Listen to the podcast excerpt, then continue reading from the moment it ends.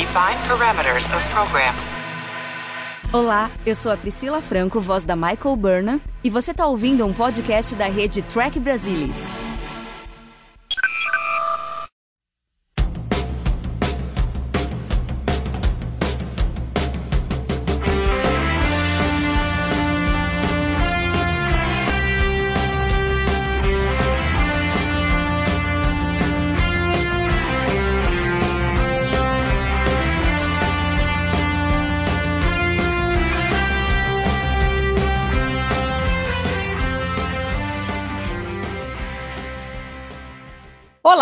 Sejam muito bem-vindos ao Balde do Odo, o podcast da rede do Trek Brasilis para falar sobre a melhor série de Jornada nas Estrelas, Star Trek Deep Space Nine. E hoje nós vamos falar sobre o décimo episódio da segunda temporada, Sanctuary. Infelizmente, a gente vem aqui numa sequência de episódios não tão empolgantes. A gente teve o Necessary Evil, mas depois, infelizmente, a qualidade foi caindo um pouco no episódio passado. E esse eu acho de novo que é um episódio fraco, tem alguns problemas assim que são meio que imperdoáveis, e infelizmente, porque acho que ele tem diversas coisas interessantes. Mas vamos ver o que os meus colegas de podcast acham disso. E aqui hoje estão Luiz Castanheira. Alô, pessoal. Bom estar aqui de volta. Alexandre Bortolucci. Olá a todos, um prazer estar aqui com vocês novamente. E Fernando Odo Rodrigues. Só digo que ninguém pode correr no promenade. É, nem ficar deixando cair pedacinhos das suas peles pelas cadeiras e mesas do Quark, por favor. Não, aí, Aliás, aí, quem aí eu já isso- gosto. Aí eu já gosto, entendeu? Porque se o Quark tá tendo problema, o Odo tá feliz. É, exatamente. E aquele sorrisinho dele diz tudo, né? Mas é, alguém aí falou ill a hora que o Quark fala que tinha pedacinhos deles, escamas dos Strians por todo lugar. É esquisito mesmo, né? É. Eu só pensei em caspa. Eu É, só pensei então. em estar com alguém com caspa. Mas tudo bem, vamos lá. Eu acho que o episódio começa muito bem, da mesma forma que o Second Sight, que teve a cena do Cisco com o Jake. Nesse, eu acho que começa de uma forma bem interessante e traz um lado da Kira, do dia a dia dela, que a gente não tinha visto até então, dela se envolvendo ativamente nas questões de Bajor, tentando fazer o máximo o que ela pode, ainda que estando na estação, longe do planeta, mas ela tá tentando acertar as coisas, conversando com os ministros, ela tenta trazer músicos para poder divulgar a música bajoriana, para que volte a ter vida, cultura, mas sem muito sucesso. Mas assim, o que eu acho interessante é ela tentar, ela fazer isso. You wanted to see me, Commander? Actually, what I'd like to see is next month's duty roster. You'll have it on your desk first thing in the morning. That's what you said yesterday. I know. I just spent the whole day yesterday. Talking to Minister Roseanne about irrigating the Trilar Peninsula. How did you know? It's hard to keep a secret in ops, especially when you've been shouting at a monitor for the last two days. Thought I kept it down to an angry whisper. Let's just say that your voice carries. Every time I talk to one of the ministers, I promise myself I'm not going to lose control. But then they give me some stupid bureaucratic excuse for why something isn't getting done, and I get so. So. Frustrated. Oh, Commander, I am way beyond frustrated. Bajor is in trouble. I just want to help. I can understand that, and I sympathize. As far as I'm concerned, you can shout at the provisional government all you want to, as long as it doesn't interfere with your duties here on the station. E, por outro lado, acho legal esse lado do Cisco, que ele entende que ela tá passando por isso, que é importante ela fazer isso, mas ele precisa que ela também uh, não deixe de fazer as atribuições dela. Mas aí depois chega uma nova raça pelo buraco de minhoca e as coisas meio que desandam logo assim no início. Assim, logo no início não, eu acho que no início até nem é tão ruim, mas vamos lá. Fer, diz aí sim as suas primeiras impressões que você teve do episódio. Dá uma pincelada aí sobre Sanctuary. Deixa eu começar pegando a batata onde você deixou. Eu acho interessante o começo também da Kira com o Cisco. A Kira, vamos lá, era uma freedom fighter e agora ela tá numa rotina, ela tem uma responsabilidades que ela ainda está aprendendo, vamos lá, a equilibrar as coisas. E essa conversa dela com o Cisco no começo, eu acho muito boa, eu acho um excelente desenvolvimento de personagem. A questão do músico, eu acho meio jogada, porque se o cara é tão bom assim, ele tá na estação, não me faz muito sentido. Me parece que ele não quer, ele só quer voltar se ele puder tocar naquele local que foi destruído, ele quer reconstruir. E enquanto isso, eu vou ficar aqui na estação. Essa parte, assim, para mim não, não agrega em absolutamente nada no episódio, no máximo para mostrar, olha, aqui ele está cuidando de bajorianos. Aí chega um pessoal cheio de caspa lá, Skira, Skirianos, acho que foi isso que o Ali disse. E aí tem uma coisa que eu achei muito legal nesse episódio. Não quer dizer que salva o episódio, tá, gente? Calma, calma. Eles chegam, eu tava revendo o episódio, fazia um tempo que eu não revia, e eu só fiquei esperando, ah, lá vai chegar mais alguém do quadrante gama e todo mundo vai conversar normalmente. Não, teve um problema com o tradutor universal, o tradutor universal não tinha base de dados necessária, levou um tempo para conseguir ter uma comunicação. É o ponto melhor do episódio, na minha opinião, que é mostrar isso. Ó, ó a galera tá chegando do quadrante gama, não quer dizer que todo mundo fala inglês, tá? Então eu achei interessante deles terem dado o tempo necessário para isso acontecer. Agora, tirando isso, eu acho que é um episódio cheio de boas intenções para falar sobre uma sociedade matriarcal, tá? Que é uma coisa interessante da gente ver, de falar sobre refugiados e relocação de povos. Então as intenções são boas, mas a execução, seja de roteiro, seja de direção e tudo mais, deixou muito a desejar. Eu quase digo que é um episódio bastante machista. É, eles erraram a mão pra caramba nessa parte. Você tem toda a razão em dizer que tem várias coisas que podiam ser interessantes, mas a execução falhou miseravelmente. E esse negócio do tradutor não funcionar, eu achei muito engraçada a cena da Kira, que daí ela começa a falar mais devagar, e que é uma coisa que acontece, parece esquisito quando você vê no início, mas assim, quando você pega pessoas que não conhecem uma língua direito, as outras pessoas têm a tendência a achar que se elas falarem devagar, a pessoa vai entender. E eu já vi muito disso, e é muito engraçado. A pessoa fala pausado, e não adianta nada, porque nesse caso ali, os screens não estavam entendendo absolutamente nada do que a Kira estava falando. Então eu achei bem legal isso daí também. Ale, e você? Quais foram as suas impressões iniciais do episódio? Eu tendo a concordar com o Fernando em bastante coisa. É, eu acho que o episódio em si tem algumas ideias né, e temas interessantes, mas eles não foram concatenados aí apropriadamente. Na verdade, houve um desperdício aí.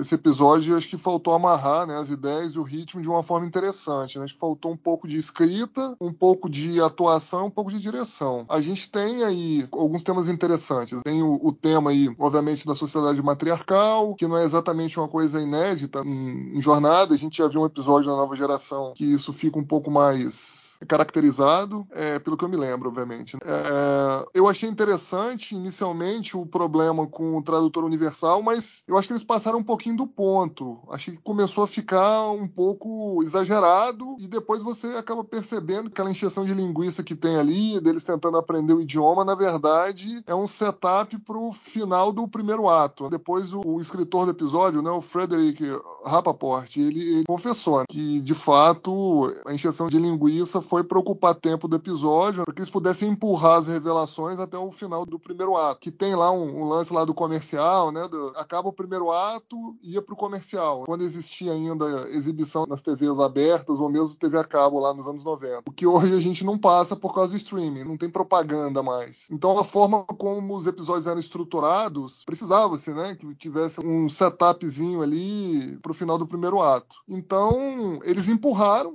as intenções, vamos dizer dizer assim, dos alienígenas ali, enfim, até o final do primeiro ato para que causasse alguma surpresa, vamos dizer assim. Que na minha opinião ficou um pouco cansativo, acabou ficando um filler ali, ficou ruim. Não, infelizmente a execução não foi das melhores. A gente tem algumas coisas interessantes sobre os alienígenas, né, os, os iscrianos. A parte da pele, como vocês já comentaram aí, foi feita assim de uma forma realmente proposital para criar aquela aversão na audiência. O interessante é que o Bear, ele diz que a referência que ele teve foi um antigo comercial de TV que falava sobre pisorias. De uma forma instintiva, incomodava as pessoas que olhavam para as feridas. Então, assim, falando por mim, tá? Dando um depoimento pessoal. Eu tenho, né, psoríase, né? Tenho outros problemas de pele também. Vitiligo, que, que são... É, as pessoas que sofrem desse tipo de, de doença de pele, normalmente sofrem algum grau de preconceito. Eu nunca sofri porque o meu é muito leve, enfim, né? Eu não sou exatamente um sujeito bronzeado, então as minhas manchas não aparecem. Mas eu pesquiso muito sobre o assunto, então, assim, de certa forma, uma raça alienígena aparecer na estação com aquele visual, né? eu acho que é um negócio, assim, interessante para a Jornada nas Estrelas. Que, de certa forma, o espanto inicial, vamos dizer assim, a caracterização inicial dos alienígenas parecerem daquela forma pouco estética, vamos dizer assim, e de ser proposital causar aversão a eles, apesar de você ver inicialmente que talvez eles não fossem uma raça perigosa nem nada, eu acho interessante, né? É, é como se fosse uma analogia para a nossa sociedade, de uma forma, uma crítica velada. O interessante da maquiagem é que foi feito com farelo de pedra pomes, com látex líquido. O Michael Westmore fez dessa forma a maquiagem. De fato, é meio chocante ali, né? Pelo menos para, de forma geral, para a audiência, acho que é meio chocante. Causa uma certa aversão, de fato. Eu acho que a gente tem outros temas interessantes, né? A questão que o, Fernando já colocou de, de questões migratórias aí, que a gente pode comentar um pouco mais para frente. Mas eu acho que, de fato, o episódio deixa a desejar, como eu já disse, né? tanto em escrita, quanto em atuação, quanto em direção. Acho que faltou amarrar esse pacote para nos apresentar alguma coisa realmente uma boa hora, né, de entretenimento. E, infelizmente, não é isso que a gente tem aqui. A gente vai conversar mais sobre isso. Vou passar a palavra aí pro Luiz. Eu acho que o episódio começa de maneira promissora. Poderia falar um pouco sobre o dia a dia da Kira, poderia falar um pouco sobre a situação de Bajor no momento, em termos de infraestrutura, em termos de emprego, trabalho, alimentação. Poderia tomar como base isso. O músico ali poderia servir talvez um deslevo sobre a base artística de Bajor, passado, presente, talvez futuro. Então eu achei promissor, eu gosto dele tocar algo próximo ao tema da série dentro da diegese do episódio. Acho legal, sempre gostei disso.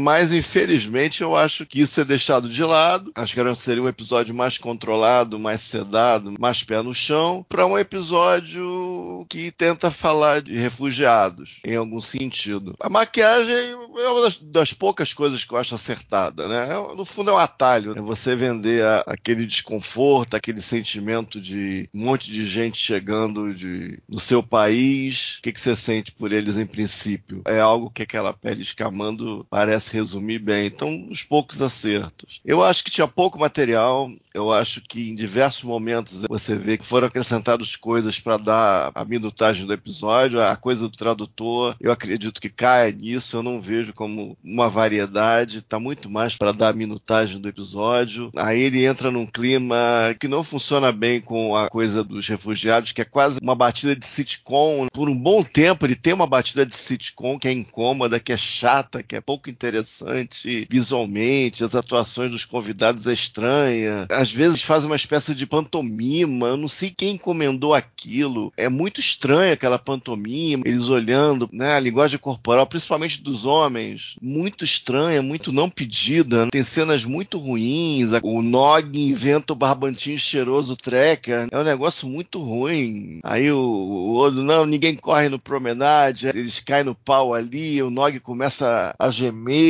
é tudo um negócio muito bizarro e não queria ter revisto esse troço. A parte de Katana Sebejor, né? É meio jogado, não teve aquele cuidado de tentar fazer uma amarração, digamos, épica ou mitológica disso. Ou seja, ideias foram raridade no episódio. Eu acho que a gente pode. Ideias para fazer a dramaturgia. Acho que a gente pode ficar falando aqui temas que tentaram ser atacados, a gente pode ficar falando várias horas sobre os temas que talvez pudessem ser melhor atacados no episódio, mas o episódio não ajudou muito em atacar esses temas que a gente pode falar a respeito. O final também é, não é conquistado, tá mais ali para dar um desfecho que eu acho que não é conquistado de modo algum para existir ali de alguma maneira, mas não te pega de jeito nenhum, porque não, não funciona em termos da integralidade do episódio. E foi mais um daqueles bem puxado de rever aí após tanto tempo. Não foi legal, não. Ah, na linha do que o Castanha tá falando, eu acho interessante que um minuto antes eles estão falando que vai chegar muita gente e a maioria das pessoas vai ter que ficar nas suas naves. E daí a pouco a gente corta para um promenade lotado.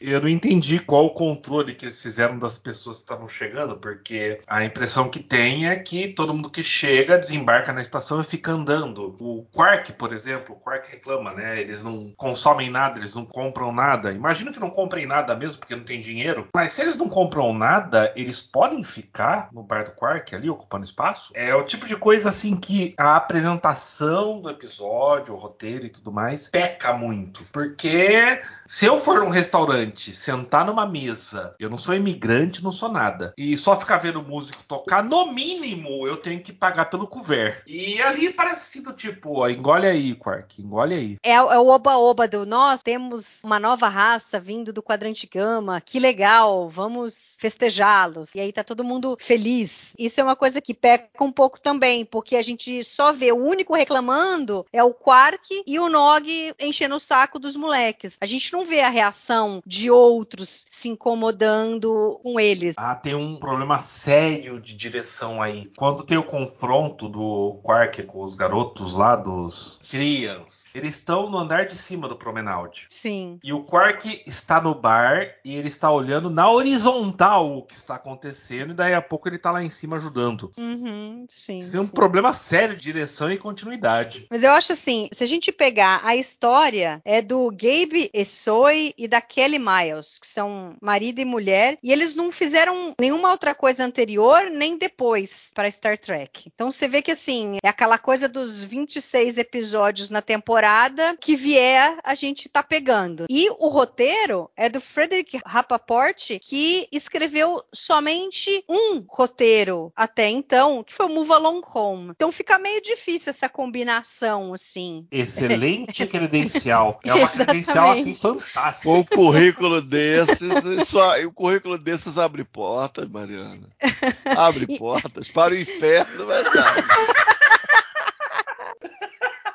Ou seja, infelizmente não ajuda muito, porque você vê que a pessoa não tem uma conexão com Jornada nas Estrelas, não tem uma conexão com Deep Space Nine, e aí acaba caindo naquela gama de roteiros genéricos que não combinam com Deep Space Nine. Ô, Mari, Mas, nesse ponto diga. aí, é, só para fazer uma pequena correção, o Frederico Rapaport tem conexão, sim, com Jornada. Na verdade, com Aira. Ele era amigo pessoal do Aira e Steven Bear. Na verdade, por isso que ele conseguiu aí fazer esses dois roteiros. Só que aí alguém deve ter dito, o Aira, pô, esse seu amigo aí não dá não, hein? O cara é muito ruim, hein? Aí, Aí o Aira, o Aira- falou, "Ô, amigão, vamos manter a amizade aí, Uhum. entendeu? Amigos, amigos, negócio à parte. Ele que conhecia o James Darren, alguma coisa assim, que daí ele que encontrou junto com o Aira, É, o James ver- Darren, e aí É, eles na acabou verdade- convidando. É, mais ou menos. Na verdade, a história oficial é que Frederick Rappaport estava na reunião em que o James Darren, né, que na verdade vai,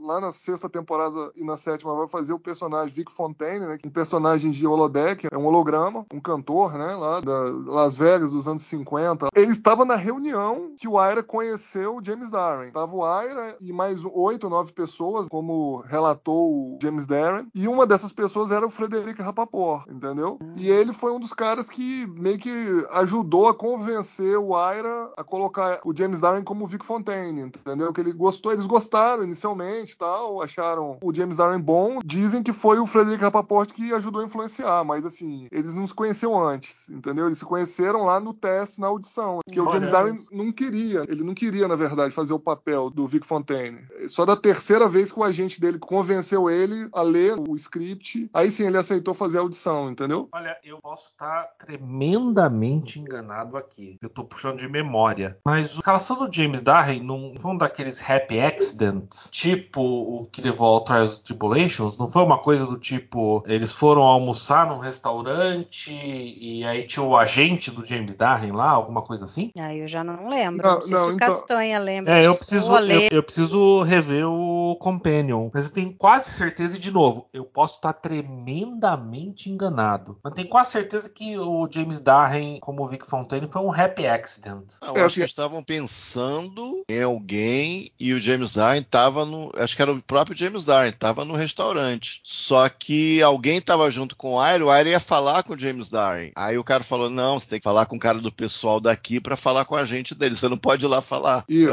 Aí teve a reunião, acho que é isso. É, na verdade, assim, pelo que eu li, né? Que o no- Travis Tribulations teve com aquele cara que fazia o Klingon. Isso, o Klingon Isso. da série clássica. Foi mais ou menos um Exatamente. negócio desse, um negócio meio. Isso. Isso, que eles estavam no restaurante discutindo o episódio, pensando nesse personagem, o ator tava lá. É, pro Vic Fontaine, se eu não me engano, eles chegaram a pensar no Frank Sinatra Jr. Sim, por algum sim. tempo. Isso, isso, Eu isso não sei o quanto tempo. Queria falar que vocês falaram que eles não tinham com, com que comprar nada, entendeu? É estranho é, eles serem aceitos na estação e ter aquela cena do cara lá comendo o resto na lanchonete. Ou seja, quando eles chegaram na estação, tinha que ter tido uma- algum tipo de montagem mostrando a parte de remédios, eles sendo alimentados, sendo, sei lá, recebendo algum tipo de roupa, não sei. Acho que é meio Eles já- óbvio, eles- porque eles- é uma eles falha muito aprenderam. grande eles entrarem como se eles fossem visitantes. Eles não são Eles viram, visitantes. eles viram o replicador funcionando segundos antes do tradutor universal começar a funcionar. É, sei lá. é-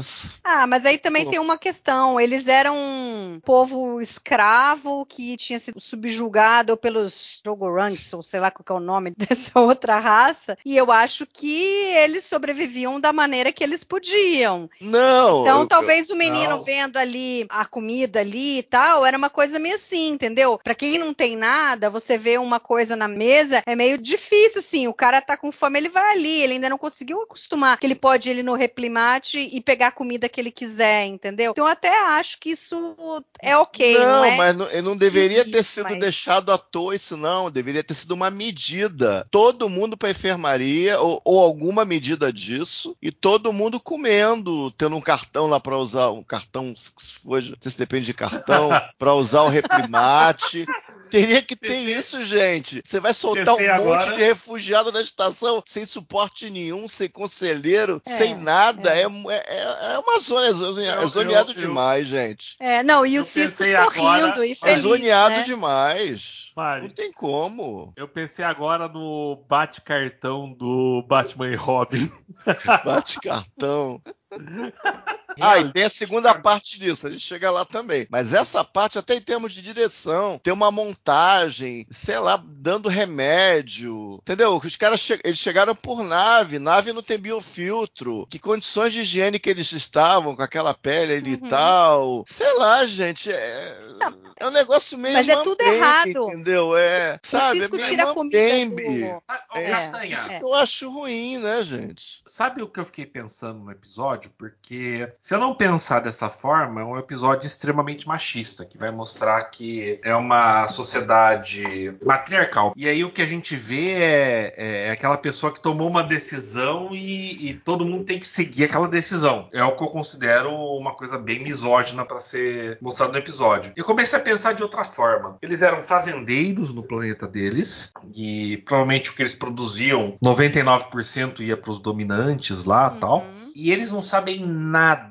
de política, de relação com outras pessoas diferentes. Eu comecei a interpretar eles como crianças. Desde a líder, que agora me fugiu o nome, até o moleque roubando comida do promenade. Eu comecei a isso. Eu comecei a pensar neles como crianças. Crianças no sentido de eles não têm essa maturidade de relacionamento. É por isso que quando a Kira vai no, no quarto da Hanik falar com ela, Hanik, né, Mari? Isso. A Hanik fala: Eu pensei que você era minha amiga. É uma coisa coisa tão infantil de se falar. Então eu comecei a pensar sobre essa ótica no episódio. Não sei se vocês vão concordar comigo. A Mari, que é a única integrante feminina aqui, é a que mais tem que falar a respeito. É. Com certeza, assim, até esse momento eu não tinha pensado por esse lado de ser uma coisa mais assim infantil no sentido de que realmente eles não têm maturidade nenhuma. Faz um pouco de sentido. Eu acho que é interessante pensar dessa forma. Essa cena que você falou da Kira, assim, a Hanik achava que, ah, não, nós somos amigos, então você tem que me apoiar 100%. E ser amigo não é exatamente isso. O amigo é aquele que vai te falar a verdade, que vai ser verdadeiro com você. Não é aquele que vai fazer tudo o que você quer e dizer, não, você é muito bonito, você é muito legal, você é muito Exatamente. isso, você é muito aquilo. Perfeito. É, The thing I don't understand is why you pretended to be my friend.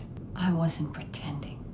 Ah, so you are my friend until I need you. I know it's hard for you to see right now, but I am trying to help. I think I've had quite enough of your help. You gotta believe me, Commander Cisco has found you a wonderful home. You betrayed me, Kira. No, I didn't. I honestly believe the provisional government made the right decision, both for Bajor and the Skreans. If that's true, we have nothing more to discuss. I was hoping we could still be friends. So, in other words, you came here looking for forgiveness. Well, I don't forgive you. A Kira estava sendo verdadeira. Olha, a gente pode ser amigo, a gente pode ter uma relação, mas eu penso dessa forma. Mas isso não impede que a gente continue tendo um- uma relação, construindo uma amizade. Então, realmente, esse lado de pensar que eles não têm um jogo de cintura, não têm uma maturidade, não têm um conhecimento de se relacionar com outras pessoas fora do mundinho deles. A gente pensar, talvez, assim, no caipira, que fica muito ali, nunca foi para cidade grande. O cara que dirige o carrinho dele lá quando chega na cidade grande é o caos, ele não tá acostumado. Ele continua na dele ali, nos 20 por hora, entendeu? Não dá seta. Então, você vê que tem um pouco disso. Mas são coisas jogadas. Só a gente vendo o episódio, discutindo, que você vai levantar isso. É a mesma coisa do preconceito, que eles tentaram colocar esse preconceito ao diferente através da maquiagem, que causa, assim, é meio repugnante, mas não passou disso, não tem uma discussão. A gente só tem ali o Nog sacaneando o moleque e o Quark falando que eles não são bem-vindos e tal, que eles estão sujando todo o bar dele, que ninguém compra nada, ninguém consome nada. Então fica uma coisa meio vazia. E o negócio da sociedade matriarcal, a gente pode falar agora com mais detalhe, mas na realidade você falou assim: ah, eu sou a única mulher e tal. Mas no fim, eles fizeram de uma maneira que eles inverteram a coisa, porque eles fizeram, assim, eu vejo, eles tentaram mostrar uma cidade matriarcal. Só que é tão pejorativo a maneira como eles mostram os homens, que daí parece que inverte, porque parece que as mulheres só estão num lugar de poder, de liderança, porque os outros são muito inferiores delas, não porque elas têm algo a acrescentar, porque elas têm uma qualidade, têm uma habilidade para ser líder, para política, para administração, para o que quer que seja. Não, é porque os outros são muito inferiores, são os bobalhões, entendeu? Então eu acho que na realidade, assim, eu vejo assim, é igual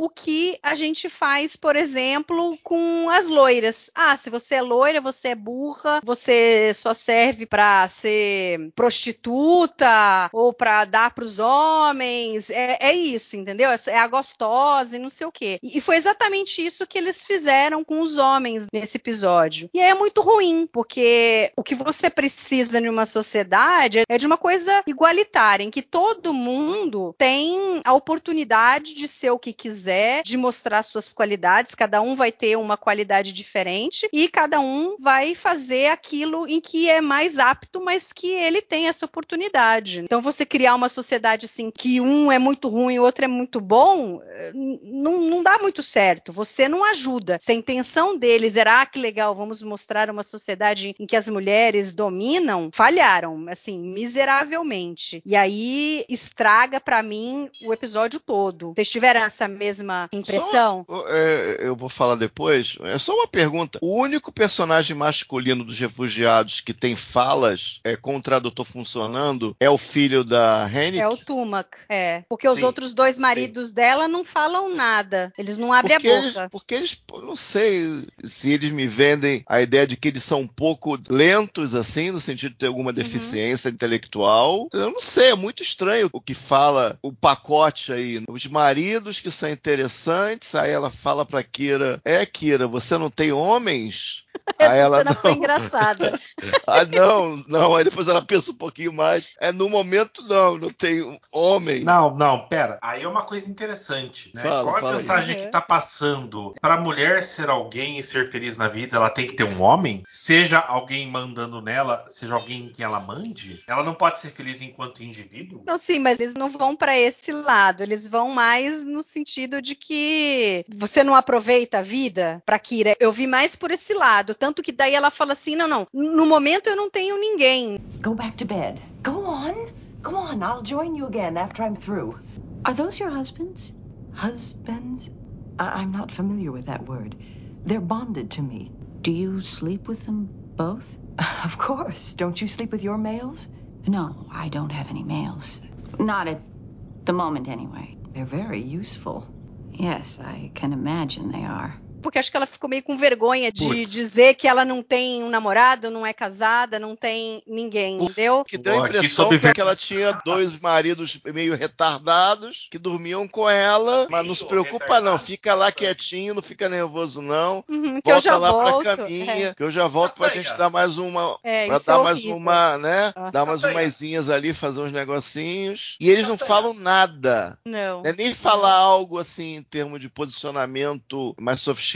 Eles sequer falam. Foi Porra. intencional ter alguma mensagem ou foi aleatória Não, de parece ruindade? a minha cachorra. Se eu acordo no meio da noite pra ir no banheiro, a minha cachorra, que dorme comigo na minha cama, sai da minha cama e vai atrás pra ver o que eu tô fazendo, entendeu? Os dois ali pareciam a minha cachorra. Fala um momento em que os maridos dela não pareceram retardados. Não, mas é que eu tô querendo dizer. Teria que rever o episódio, mas eu tenho quase certeza que outros homens, naquelas tomadas mais abertas, estavam agindo como retardados. Sim, sim. Entendeu? Sim, e se sim, foi sim. intencional? Quem Deixa teve eu- essa brilhante é, ideia? deixa- Alexandre, deixa- salve. É, salve, deixa, Luz. é, deixa eu começar a participar aqui. Eu, eu acho que é o seguinte: a gente está falando de 30 anos atrás, onde a sociedade era um pouco diferente, mas nem tanto. Se a gente for levar em consideração que a gente ainda tem esse tipo de proceder na humanidade, considerando de forma invertida, algumas sociedades no Oriente Médio, na África, enfim, existem tratativas de homens que têm é, é, mais de uma esposa, que as esposas não são consideradas como é, pessoas iguais aos maridos, eventualmente não tem participação direta na sociedade. Para não ir muito longe, teve lá a questão do Talibã recentemente. Então acho que sim, acho que foi uma mensagem, uma tentativa de mensagem alegórica, obviamente, invertendo aí, obviamente, os homens versus as mulheres, para a gente ter uma tentativa de percepção. Assim, olha, mas que estranho isso, né? As mulheres dominantes, os homens não falam nada. Acho que foi de propósito para causar estranheza. Como a gente teve, como eu, eu já comentei, no episódio da nova geração, o Anjo 1 lá da primeira temporada. Embora tenha sido um pouco mais sutil, também o Riker lá é meio considerado o, o- brinquedinho sexual, né? Da dirigente lá do planeta lá, que a, a Enterprise tá visitando naquela semana. Então acho que é mais assim, realmente não foi nada sutil, não foi feito com o cuidado necessário, mas foi uma tentativa de é, alegórica, né?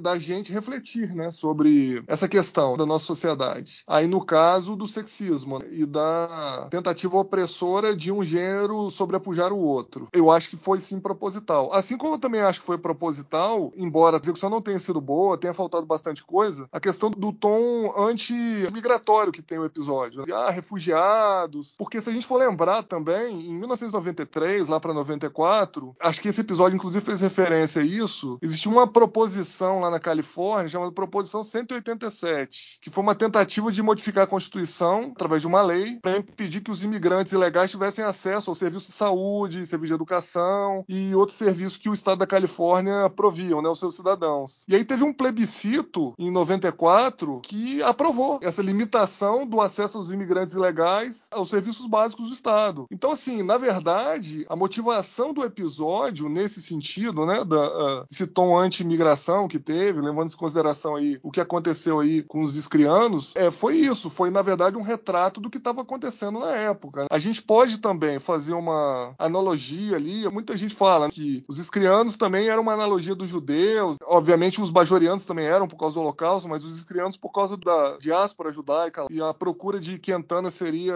a procura dos judeus voltarem para Jerusalém, etc. Mas eu acho que tem mais a ver com essa questão da proposição 187 lá da Califórnia. Então, assim, é como eu disse, eu acho que as ideias do episódio eram interessantes, eram legais. Na época, elas eram contemporâneas, refletiam o que estava acontecendo na sociedade. Mas na hora de amarrar esse pacote, né, de fazer o episódio fluir, ficou muito ruim, né? Porque a, as histórias não se concatenam, teve uma forçação de barra danada pra gente tentar, de alguma forma, simpatizar com os escrianos, ao mesmo tempo ter algum tipo de aversão a eles, porque o Luiz já meio que comentou aí, quando a gente recebe refugiados no nosso país, no nosso estado, o que quer que seja, sempre tem um sentimento meio dúbio, na grande maioria. Assim, pô, a gente tem que ajudar os caras. Pô, mas espera aí, esses caras vieram aqui, pô, os caras estão vindo aqui, né, entrando aqui no meu estabelecimento, pedindo comida, pô, os caras estão indo lá, gastando lá os recursos do Estado. Então, assim, esse tipo de discussão poderia ter ficado muito melhor. Podia ter sido aproveitado de uma maneira muito mais rica. O Luiz já colocou algumas coisas aí também de detalhes, que poderiam ter sido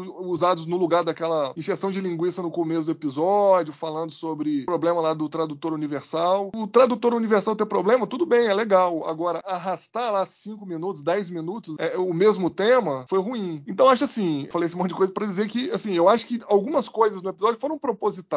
Acho que sim, eles tinham a ideia de lançar algum tipo de reflexão sobre a sociedade da época que estava acontecendo. Mas, infelizmente, é, eles não foram felizes. Acho que em nenhum ponto eles conseguiram desenvolver a contento. Por mais que houvesse uma tentativa nobre, infelizmente o tiro acabou saindo pela culatra. É, exatamente. Agora, eu vou só voltar rapidinho só no negócio da questão matriarcal. Ok, é perfeito você dizer que você inverte os papéis para que as pessoas olhem e falem: olha, é, realmente, o problema ali é que eles erraram ao colocar os homens como uns idiotas. Porque em toda a sociedade que a gente vê que as mulheres são subjugadas, elas não são idiotas, elas não são pessoas sem conhecimento, elas podem não ter acesso a um estudo, não ter acesso à escola, mas elas não são abobalhadas. E aí isso é muito ruim, porque daí você só vê esse lado deles sendo uns bobões e não consegue passar disso. Então, isso daí foi muito ruim, eu achei. Eles tinham uma boa ideia, mas eles não souberam sobremaneira desenvolvê-la. Aliás, eles quiseram desenvolver tantas coisas e no fim não conseguiram realmente, como você bem falou, aprofundar em nenhuma delas. Então vamos falar já pegando o gancho que você falou dos Screens, deles quererem ficar em Bajor, achar um lugar para eles poderem ficar, esse pedido de poder ficar lá e Bajor negar. Castanha, o que, que você achou dessa parte? Eu achei que era uma coisa interessante. Eu gostei da discussão que levantou, de como a ministra e o Vedek se posicionaram. Inclusive, a história que tinha sido proposta, acho que o roteiro já tinha chegado a ser escrito, era um roteiro com um happy end, que na realidade eles iam para Bajor tal. Mas aí o Michael Piller mudou o final do roteiro, em que daí eles não eram aceitos e tinham que ir para um outro planeta, que ele achava que ia ter um impacto maior na história. I was tell you that the ministers, in accord with the Vedic Assembly, have decided to deny the Skrian's request. Bajor simply cannot absorb three million refugees at this time. After what the Cardassians did to our planet, we can barely take care of our own. But no one is asking you to take care of us. Bajor has more than enough room for us. The plains of the Northwest Peninsula are practically uninhabited. The land's ideal for farming. It used to be, before the Cardassians got their hands on it. Minister Rozan, the Skria are farmers. Just give us the land. I guarantee you we can make it thrive again.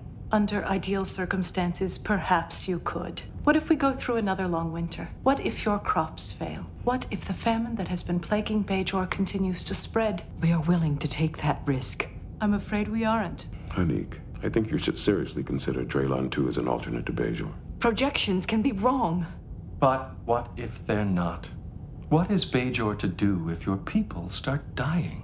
I thought I made that clear. We are not expecting your help. Do you really think we could stand by and do nothing? We would feel obligated to help. With food, with clothing, with whatever it would take. And where would that aid come from? Our resources are already depleted. To help you would mean depriving our own people. I am afraid the decision of the provisional government is final. Eu concordo, realmente. Acho que foi uma decisão acertada. Eu acho que ficou muito melhor isso daí, embora eles não tenham conseguido desenvolver tanto. Mas esse é o menos pior. O que eu acho ruim dessa história é a questão do Tumak ter roubado a nave, ter morrido, a reação da Hanik depois, entendeu? Algumas coisas que ela fala para Kira, mas outras foram muito interessantes. Como que você viu isso daí, Castanha? É, tem uma, a outra parte do que eu vinha falando sobre fornecer os remédios e os alimentos para os refugiados e tal, até dar destaque na direção em via montagem, é que Star Trek sempre deixa no ar a coisa da falta de escassez. Quando eles começam a falar de fome em Bajor, a gente começa a pensar que tipo de acesso eles têm às, digamos, benesses da Federação e da Frota Estelar. Eles têm acesso a alguma tecnologia, eles têm acesso a tecnologia agrícola, por exemplo, fonte de energia, remédios novos, ou não, meio que você olha para aquela sociedade e oferece o básico. O básico também, o que, é o básico no universo Star Trek do século 24 também não me é claro, entendeu? Aí quando você fala que ah, eles vão, nós não temos, nós estamos morrendo de fome já, temos fome, inconstância alimentar, etc. E a gente, se vocês ficarem morrendo também, se vocês se derem mal, acontecer um inverno, a gente vai ajudar vocês e a gente vai morrer todo mundo junto. Eles vão morrer todo mundo junto e o pessoal da federação não vai nem tentar esboçar uma ajuda, entendeu? Essa parte eu acho que deveria ter sido explicada, eu acho. Eu acho que talvez seja uma falha mais fundamental da série, inclusive, tá? Mas isso é uma parte. A segunda parte, eu acho que o caso feito pela parte bajoriana, aliás, falta de separação de Estado igreja em Bajor é meio misteriosa às vezes. Eu acho às vezes um pouco misteriosa. Mas seguindo, o caso que eles fizeram ali, desconsiderando essa falta de escassez em Star Trek, é muito bom, muito razoável. E a Honey, ou ela é incapaz de entender, ela está muito tomada já ali por muita emoção, do quanto é razoável, o lado que ela talvez estaria tomada de emoção por ela acreditar que é a terra mítica da religião ou das lendas, da mitologia do povo dela, ela não consegue perceber, eles fazem tudo de maneira razoável. Eu senti ali que eles tiveram o trabalho de apresentar tudo de maneira razoável. O não de Bajor, o planeta alternativo do Cisco, e mesmo assim ela vira pra Kira e meio que, poxa, você não vai resolver isso não? Resolve aí, não sei o que. Essa fixação com a Kira, que eu não entendi no início, foi mal trabalhado a fixação, por que que fixou na Kira, mal trabalhado o porquê, e fixou o episódio inteiro e tudo razoável em volta, a fixação fica em cima da Kira, tá querendo dizer algo sobre a Hennick também, é uma questão aí de uma cultura mais atrasada, de um povo mais atrasado, eu não sei se tá querendo dizer alguma coisa, isso é ruindade, eu não sei. Então, aí você pega a terceira parte do tripé, a coisa do cara roubar a nave, com que propósito, sem comunicação com a mãe, ele estava ouvindo ali, não sei dizer, que ele queria fazer aquilo, era só molecagem, como ele falou com o Jake, com o Nog, era só uma rebeldia pela rebeldia, e, e todo mundo razoável, no limite do razoável daqueles interceptadores, ele não ia deixar pousar ninguém, em princípio, porque poderia sair do controle muito rápido. Um monte de nave pousando ali, mas já não tem estrutura para lidar com um monte de nave pousando, elas vão pousar. Então tudo dentro do razoável e a morte meio que para ter a morte, entendeu? Quando o negócio não é muito bem embasado, eu fico naquela de, é, parece que teve a morte para Haneke ir um pouco mais além ali do emocional, para brindar, não, essa não é a nossa terra épica, mas é, são tantas coisas jogadas, mal desenvolvidas, embrionariamente desenvolvidas, que fica difícil você se apegar a isso, de levar a sério, gerar um todo, gerar uma coesão para você ter um tipo de catástrofe, um tipo de revolta. Acho que a audiência olha aquilo meio que dá de ombros, é, é,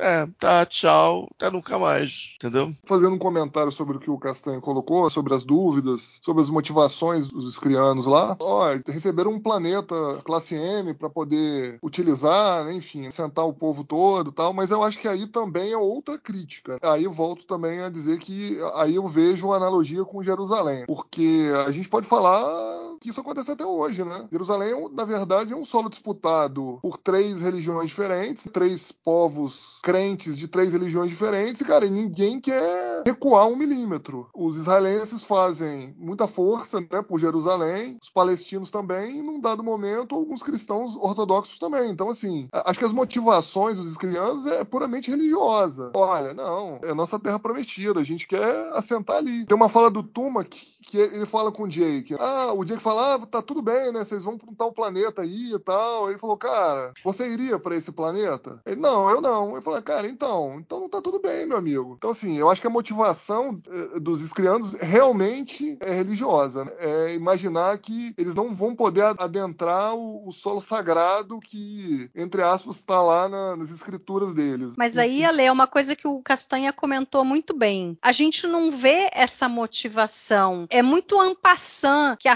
Hanik fala, que ela olha ali o mapinha do sistema e ela fala: Ah, Bajor é a nossa terra prometida. Não tem da onde, não tem, sei lá, uma escritura, de onde veio isso, ela contando mais. Ela só fala que eles tinham que entrar pelo olho do universo e encontrar o planeta triste para eles alegrarem o planeta. Então, entendeu? é porque é o que eu acho, tá? É porque, assim, de forma geral, o Brasil, a nossa sociedade, fica um pouco longe disso. A sociedade americana, não. A sociedade americana tem uma participação, principalmente é, de judeus, na alta sociedade, principalmente, muito mais atuante. Então, acho que faz mais parte da sociedade americana esse tipo de questionamento, esse tipo de análise, esse tipo de percepção, vamos dizer assim. Porque lá isso é um tema, é um tema pesado, sempre foi. Então, acho que a percepção deles para isso é um pouco, claro, obviamente, concordando com vocês, que faltou realmente mostrar isso de uma forma um pouco mais é crível, que a gente entendesse isso. Mas eu acho que para eles, para a sociedade americana, isso talvez fosse um pouco melhor entendido. Como a gente entenderia outras coisas aqui, relações com de terra, né? Por exemplo, é, grileiro lá na Amazônia, talvez a gente entendesse de uma forma melhor né? do que eles entenderiam. Se tivesse um episódio baseado nesse tipo de história, vamos dizer assim, uma história um pouco mais focada culturalmente no que está acontecendo na sociedade, entendeu? Então acho que assim, para a gente ficou sutil demais, mas para eles talvez não tenham ficado tão sutil assim. Mas eu concordo com vocês de que poderia ter sido melhor trabalhado, entendeu? Porque a motivação ser religiosa, tudo bem. Talvez eles entendam isso de uma forma melhor que a gente, mas mesmo assim faltou alguma coisa para amarrar, para fazer com que isso ficasse mais forte. E, e assim, a, a, gente acreditasse de fato com o que está acontecendo na tela, de fato razoável. Porque no primeiro momento, se olhar o menino pegar a nave lá e querer descer em Bajó, parece um absurdo. Mas é porque a gente, de repente, não tem a mesma visão religiosa lá dos escrianos, que para eles não. Isso é maior do que tudo. Assim como para alguns israelenses, ter posse de Jerusalém é, é, mais importante do que qualquer outra coisa. Não, mas, Alexandre, eles deveriam ter trabalhado melhor isso, cara. Claro. São só 45 minutos. Episódio essencialmente standalone. A pessoa tem que fazer um tipo de escolha e, e investir naquilo. Então, talvez o Entendeu? problema e... maior do episódio seja esse: ter vários elementos para se trabalhar e nenhum deles ter sido trabalhado adequadamente, né? É, porque ao invés de fazer o moleque lá ficar se metendo com o Jake Nog, ele podia mostrar a, a fé dele de alguma maneira. Perfeito. Eu não tô nem deixando cair, cair em estereótipo do cara ter uma mandala, não sei, gente, mas poderia ser trabalhado de alguma maneira pra gente sentir isso. Ah, era, ah, era extremamente importante para ele aterrizar em Bajó. Talvez aquilo tenha dado esperança para ele sobreviver no cativeiro, entendeu? Trabalhar nesse sentido, mas do jeito que foi apresentado é, é muito difícil aceitar isso, além de, de dar de ombros e é muito difícil. Meio sitcom, meio brincadeirinha de cheirinho pra lá e pra cá, entendeu? Aí fica difícil. É porque quando eles brigam, que ele briga com o Nog, sai no braço com o Jake ali e tal, ele fala: ah, se a gente não é bem-vindo, a gente também não quer saber nada de vocês. Então, se ele fala isso, por que, que ele quer ir para Bajor? Ele devia querer ir embora. Ah, não, a gente não tá sendo bem aceito aqui, porque não dá para separar a estação de Bajor. As pessoas que estão ali na estação são bajorianos. Então fica meio assim esquisito. Mas Então, é isso Mari, aí, é um monte de assunto que eles não conseguiram desenvolver nenhum deles. É porque é o seguinte, essa parte que a Mari comentou, né? Ah, mas por que, que o cara quer ir pra Bajó mesmo que achando que não é bem aceito? Outra analogia com Jerusalém. Em Jerusalém, você tem lá dois credos completamente diferentes coexistindo dentro de um espaço muito pequeno. Então, tipo assim, ah, a gente vai ocupar um pedaço aqui de Bajor e não necessariamente a gente vai ter contato com os bajorianos, porque Bajor é a nossa terra prometida, assim como também é para os bajorianos, entendeu? Mas eu concordo com vocês de que isso ficou muito mal amarrado, porque tem alguns temas que eles tentaram abordar e nenhum deles foi corretamente desenvolvido. A gente não vê de fato a motivação ali em tela, né? A gente não consegue acreditar que aquilo que está acontecendo tem motivação suficiente. A gente só consegue deduzir por que, que aquilo está acontecendo. Mas de fato, o que está acontecendo na tela não é motivado diretamente, vamos dizer assim. Fê, e você, o que, que você acha dessa parte aí dos refugiados? Você acha que teve alguma coisa que foi interessante ou eles não conseguiram elaborar nada direito mesmo? Olha, eu quando assisti, eu não pensei em nada de judeus, absolutamente nada. Não tô criticando a análise do Alê, tá? Tô dizendo o que eu percebi no episódio. Eu não pensei em absolutamente nada disso. E o máximo que eu posso dizer é que a posição dos bajoranos nessa história toda era uma posição de empatia, vamos lá. Nós não sabemos o que pode acontecer. Há um risco grande de vocês não darem certo. Por isso que a gente não vai aceitar. Por mais que tenha a mensagem lá da menina no final, que ai, vocês não quiseram arriscar tal, mas aí vamos pensar mais cientificamente. O povo lá era fazendeiro. Em qual planeta? Com quais condições de solo? Eles estão trazendo sementes com eles ou não? Não é Daí assim. cria um problema gigante, né? Porque você trazer uma planta Uhum. de outro lugar que você não tem os predadores naturais, você pode criar um problema gigantesco. Sim, Sim. e ok, isso não é, nem é abordado no episódio. Sim, Ninguém sim, fala, tá? Mas eu tô levantando a questão aqui. Ah, nós somos fazendeiros. Eu vou plantar o quê? Com quais sementes? Entendeu? Com qual infraestrutura? Que é um problema que eu tenho com seja Star Trek, seja livros de ficção científica, que você tem uma migração para um novo planeta. Ah, beleza, chegou lá o pessoal, tá lá o planeta novo e essencialmente a gente voltou para a idade das cavernas. Porque Uhum. cadê a tecnologia? Cadê a infraestrutura? Não tem. Então até entendo que Bajor seria interessante para eles, que eles teriam um apoio. Mas ah, nós somos fazendeiros. Fazendeiros do quê? Vamos pegar um cara que planta trigo no Rio Grande do Sul e botar ele para cultivar alguma coisa no Saara. Ah, ele é muito. fa- Ele é fazendeiro, ele viveu a vida inteira na fazenda. É o que ele sabe fazer. Pera, mudou completamente as condições. Então, assim, é- eu acho que a posição dos bajoranos no episódio é muito, extremamente sensata. E se a gente pensar em movimentos migratórios ou analogias com o nosso mundo atual, não 30 anos atrás, tá ali. Ah, tá tendo um problema lá na Síria e tá indo um monte de sírios pra Itália. E a Itália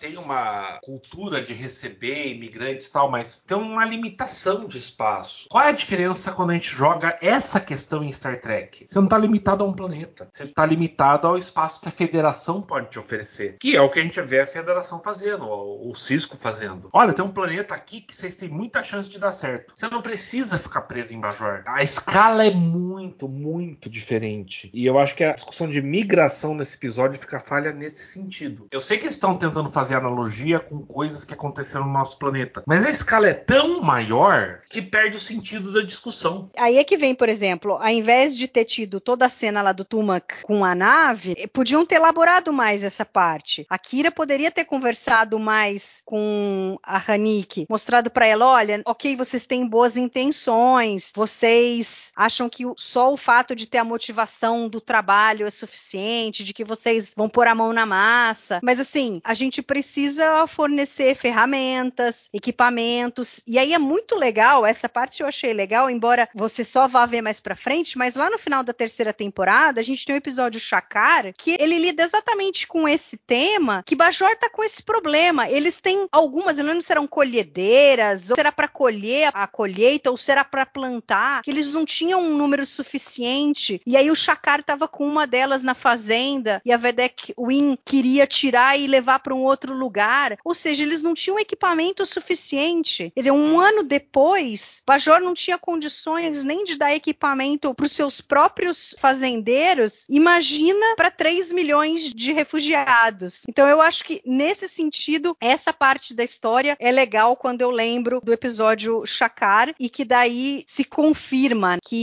a decisão de Bajor foi acertada. Então, é, disso eu gosto. Agora, tem outras coisas assim pequenas, assim, por exemplo, que a gente estava falando lá no meio, no fim se perdeu, eu acabei não comentando. O Luiz estava falando negócio de remédio, ver se os caras não estão com nenhuma doença e tudo. O Cisco simplesmente replica uma comida e entrega para os caras. Eu não sei o que, que era aquilo. Para mim parecia bacon, mas eu acho que era só, sei lá, uns palitinhos linguiça, de pãozinho, sei linguiça lá, né? passada Me- do ponto. Não, me Então- espetinho de queijo. Sei Queijo. lá, não, queijo não, queijo não. Por causa era uma cor mais assim de bacon, mas por dentro parecia aqueles palitinhos italianos lá, esqueci o nome. Assim, quando você vai no restaurante e, e aí eles colocam ali de entradinha. Mas assim, você entrega uma comida pros caras, você não sabe se eles não têm nenhuma alergia, se tem alguma questão religiosa, se os caras comem carne, que tipo de carne, entendeu? Se são vegetarianos. Ele só entrega comida e os caras comem, entendeu? Podia todo mundo ter morrido ali.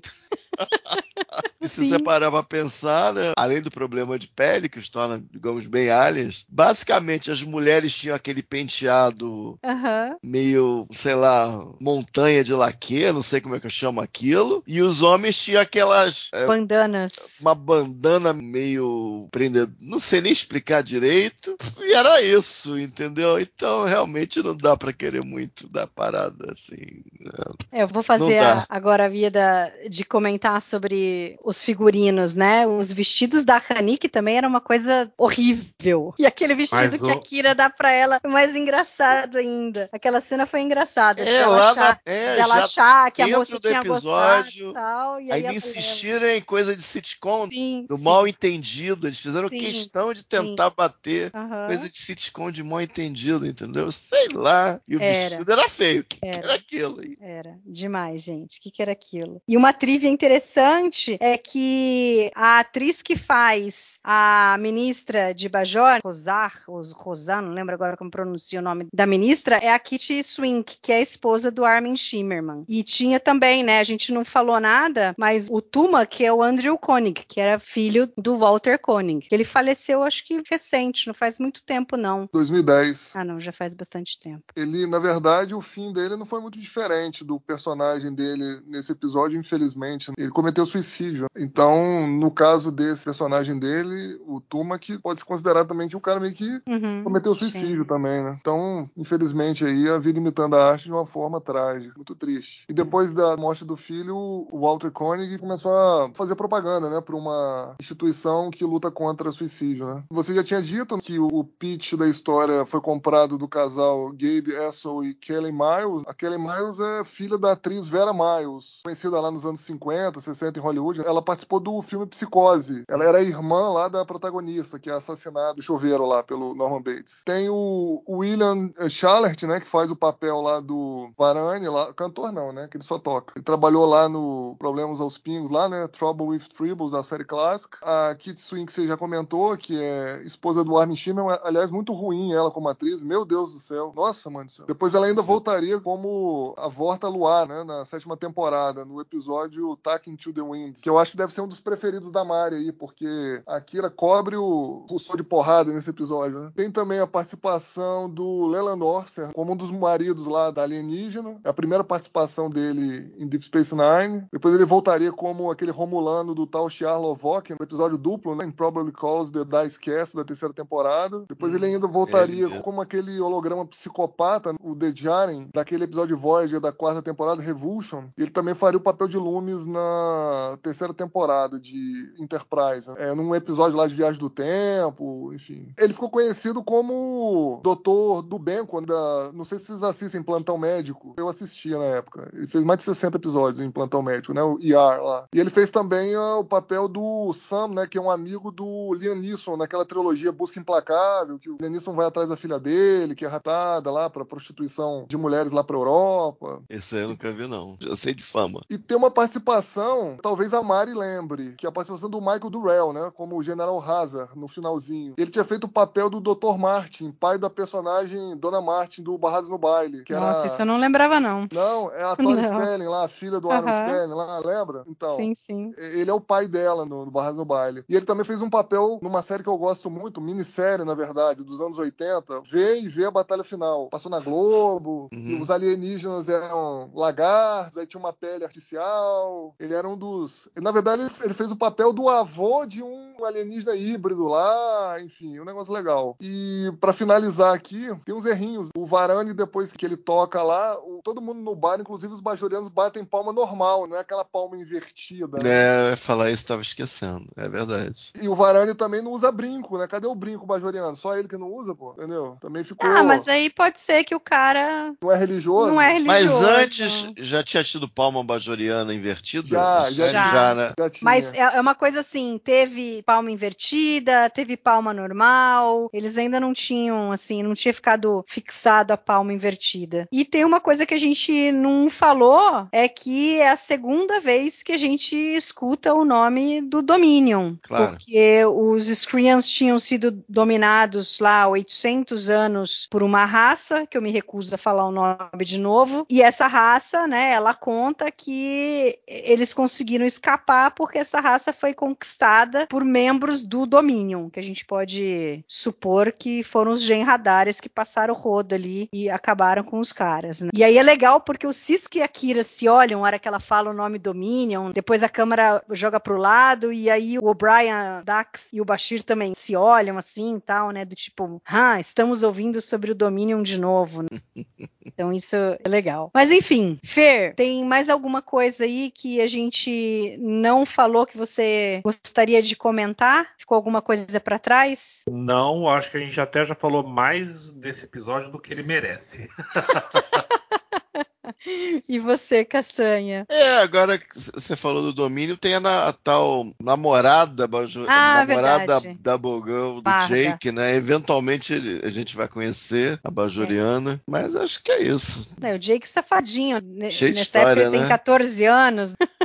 Ela, ela é mais velha, se não me engano. É, e é engraçado porque assim, aí a gente começa a ver nesse momento assim uma diferença maior do Nog com o Jake, porque o Jake parece que começa a amadurecer mais e o Nog ainda tá aquela coisa brincalhona de querer jogar pó fedido nos moleques. E eu não lembro agora na sequência como que eles vão mostrar mais isso, mas é interessante isso da amizade deles, mas que é uma coisa assim, não incomoda o Jake, o Nog ser desse jeito. E achei muito legal, né, a fala dele pro Tumak. Tumak vai reclamar do Nog, fala que ele é um idiota tal. Aí o Jake fala: não, ele, ele tem esse jeito dele, mas é, um, é uma boa pessoa quando você conhece e tal. Então eu acho legal essa amizade dos dois. Eles são muito diferentes, mas eles conseguem criar pontos ali em comum. E mesmo quando são muito diferentes, eles ainda continuam essa amizade. Eu acho muito legal. Não sou uma coisa falsa. Os dois conversando ali, ele contando da Marda, o Nog não entendendo o que, que é ser um entomologista. E aí, né, a hora que o Jake fala que ela estuda insetos, ele acha que ela vai ser uma cozinheira. A Dabo girl who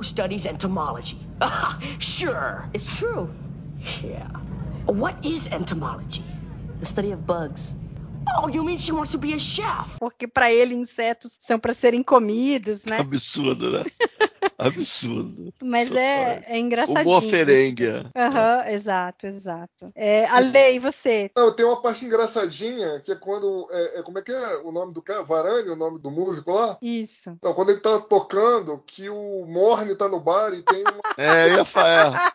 Isso, bem lembrado. Tá dando uma afagada nele, tá, né? Tá fazendo um carinho nele ali por trás tal. Achei bem bonitinho ali essa parte, entendeu? Ou seja, não, não, ele não até é segura a uma lágrima. né? Ele tá Não é só a que- Dak que curte os fiozinhos de cabelo da testa do Morne. Não, né? mas ele atuou nessa, ele, ele indicou que uma lágrima ia cair, né? Isso foi antes, né? Eu tô falando. É, mas, mas ele indicou isso, eu falei, caramba, não lembrava disso não. As partes são engraçadinhas, né? Quer dizer, foi alguns, teve alguns caquinhos, né, de acerto é, no, no episódio. Poucos, né? Porque o Leslie andou deu um mole nesse episódio. Nossa, ele errou muito na direção, direção de atores. Teve uma ou outra cena ali que foi interessante, mas, assim, de forma geral, a direção dele de atores nesse episódio ficou muito ruim. Acho que a atuação de alguns atores ali também ficaram muito ruim. Destaque pra pose do Armin Shimmerman aí, que realmente não tá na dela. Eu achei bem ruim também, se for parar pra pensar, a caracterização do Quark, né? Meio preconceituoso ali, com a raça alienígena. Achei fora do tom também, não achei razoável, não. Ainda mais pro Ferengue, né? O Ferengue vive de comércio e tal. O cara não pode ser preconceituoso, não, entendeu? Achei estranho, achei meio fora do tom. É porque ele sempre procura achar alguma coisa em que ele possa ganhar algum dinheiro ou qualquer que seja. né? Porque do tipo, os caras podiam não ter o dinheiro que a federação usa, que Bajor usa, não ter Latinum, mas assim, eles trouxeram tudo que eles tinham. Eles trouxeram coisas do quadrante gama. O Quark não encheria os olhos ali de tentar achar coisa que ele pudesse negociar, inclusive dar muito pouco e ganhar muito em cima. Faz sentido. né? Isso que você falou dele tá meio fora, assim. Eu- talvez ele já tivesse meio irritado com o Varane tocando no bar dele, todo mundo só apreciando a música e não consumindo nada. Que a hora que chegaram aqueles monte de refugiados não consumindo nada, acho que ele meio que pirou ali, entendeu? Do tipo, agora é o meu fim total, acabou o meu bar. Mas enfim, vamos para as notas. Castanha, quanto que você dá para esse episódio? Uma estrela. E você, Ale? Uma e meia. Tá generoso, Ale. E você, Fernando? Uma estrela e meia. Eu vou ficar igual Castanha e vou dar uma estrela também. Agora, gozado, quando eu assisti pela primeira vez, eu acho que eu gostei mais do episódio, porque eu acabei focando mais nas cenas da Kira, gostava de ver ela ali e tal, não parei pra refletir, pra pensar cada coisa. A hora que você começa a refletir, você acaba vendo se o episódio é, parece um QG mental, aí fica difícil, porque daí é, é muito furo. né? Mas enfim, agradeço muito, Fer, pelo bate-papo. Eu. Alexandre, obrigada. Valeu, pessoal. Até a próxima. Castanha. É sempre bom estar aqui.